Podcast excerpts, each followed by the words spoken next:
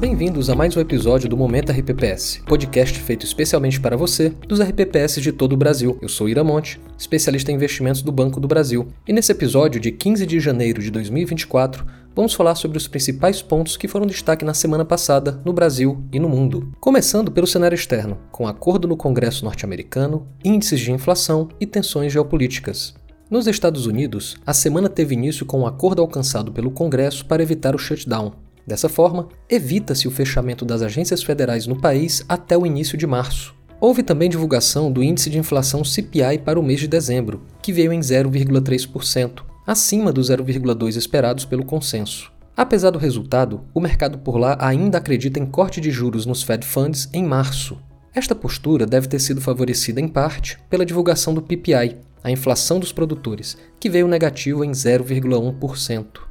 Tivemos ainda o início da temporada de balanços, que começou com as instituições financeiras. Pela Europa, destacamos dados do mercado de trabalho. O desemprego na zona do euro cedeu para 6,4%, marginalmente abaixo da expectativa, que era de 6,5%. Na Alemanha, maior economia do bloco, a produção industrial para o mês de novembro veio abaixo do consenso, queda de 0,7%. Tivemos também falas de Christine Lagarde. Segundo a presidente do Banco Central Europeu, o período mais desafiador da inflação teria sido superado. Ainda na Europa, mas fora da zona do euro, a produção industrial no Reino Unido recuou 0,1% no acumulado anual até outubro. E na China, houve a falência do conglomerado financeiro Zhongji, além da prisão de executivo da construtora Evergrande. Dessa forma, a semana por lá iniciou com queda nas bolsas. Pelo lado dos indicadores, tanto a inflação ao consumidor quanto a do produtor vieram praticamente em linha com o esperado. Em 2023, o CPI chinês acumulou queda de 0,3%, enquanto o PPI recuou 2,7%. Já a balança comercial chinesa apresentou variação acima do esperado, tanto nas importações quanto nas exportações. No fronte geopolítico, Estados Unidos e Reino Unido realizaram ataques contra os UTIs, na tentativa de conter as agressões à rota comercial no Mar Vermelho. O líder do grupo prometeu retaliar.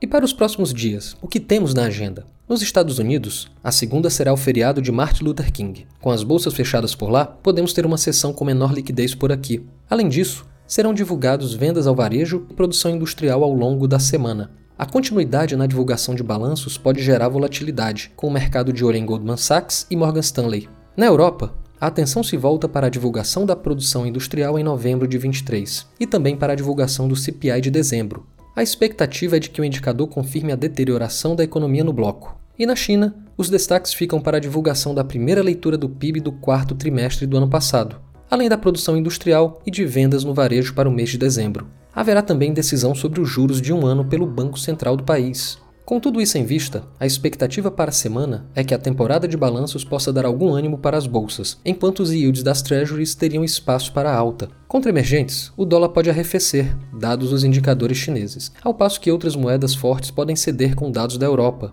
E como foi a semana no Brasil?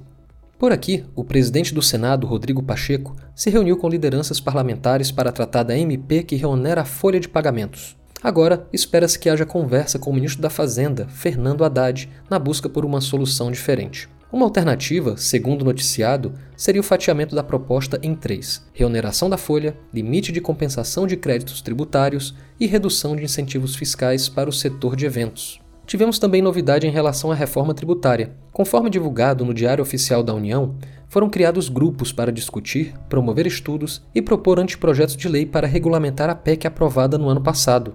Pelo lado dos juros, o diretor de política monetária do Banco Central, Diogo Guilhem, ratificou o discurso de que o ritmo de cortes deve se manter para as próximas reuniões. Disse também que não há relação mecânica entre o cenário exterior e a política monetária do Brasil.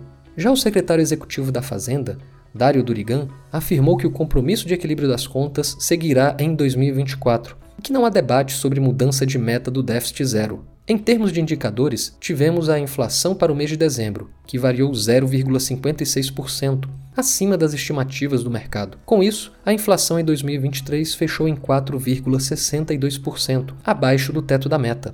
E qual a agenda para essa semana no Brasil? Os investidores acompanharão a agenda de indicadores, que conta com o IGP-10 e o IBCBR do mês de novembro. Vale lembrar que este índice é considerado a prévia do PIB.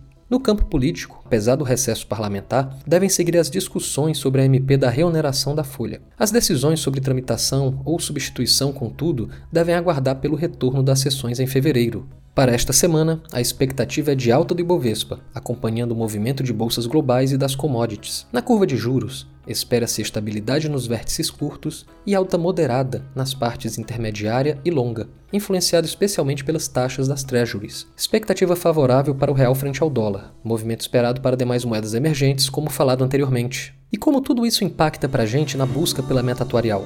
Seguimos atentos à volatilidade que marca esse início de ano. Vimos até aqui alguma correção, tanto na renda fixa quanto na renda variável. Índices que entregaram performances excelentes em novembro e dezembro andam de lado ou recuam um pouco nesse início de ano, caso do IMAB e do próprio IBOV. Apesar disso, seguimos recomendando que nossos clientes mantenham suas posições, tendo em vista alcançar melhores resultados no médio e longo prazo. Gostaríamos também de chamar a atenção para estratégias que têm conseguido entregar excesso de retorno sobre seus índices de referência. Neste sentido, fica aqui o convite para que você analise nossa nova estratégia de renda fixa, o BB Espelho Sul América Crédito Privado ASG. Enquadrado como 75B, a estratégia base vem superando seu objetivo de CDI mais 1% ao ano e tem feito isso com uma volatilidade muito baixa. Ficou interessado? Então não deixe de agendar uma reunião com a nossa assessoria e assim ter uma análise personalizada para ajudá-los na gestão dos seus recursos. Foi um prazer ter a sua audiência nesse episódio do Momento RPPS. Ah, e se você tem sugestões de temas para conversarmos aqui, não perde tempo.